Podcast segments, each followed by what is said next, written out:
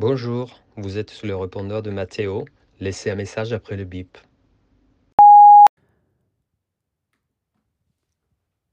Les jours me semblent longs, interminables. La vieillesse est un naufrage, comme disait le général de Gaulle.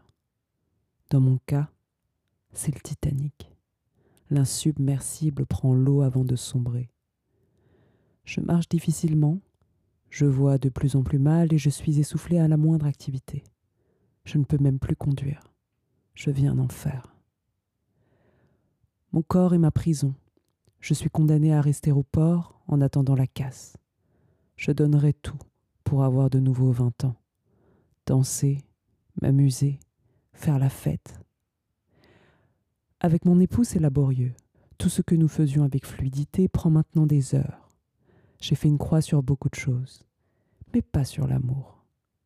Il faudrait nous voir nous aimer pour le croire. On dirait deux poupées désarticulées qui s'agitent au gré du vent. Nos galipettes d'antan ne sont plus qu'un vague souvenir. Ils se couchent à présent sur moi, pendant que j'essaie de prendre la position la plus confortable. C'est dur, mais je suis de bonne volonté. J'obéis à ses sollicitations. J'ai des astuces. J'ai plein de petites combines pour lui faciliter la tâche. Ma pharmacienne est devenue ma meilleure amie. Elle me conseille toujours des bons produits. C'est incroyable ce que l'on fait de nos jours.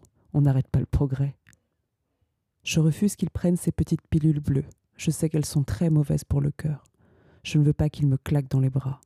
Je ferai quoi sans lui? Ce n'est donc pas toujours possible de conclure. On préfère tourner les choses en dérision pour atténuer la frustration.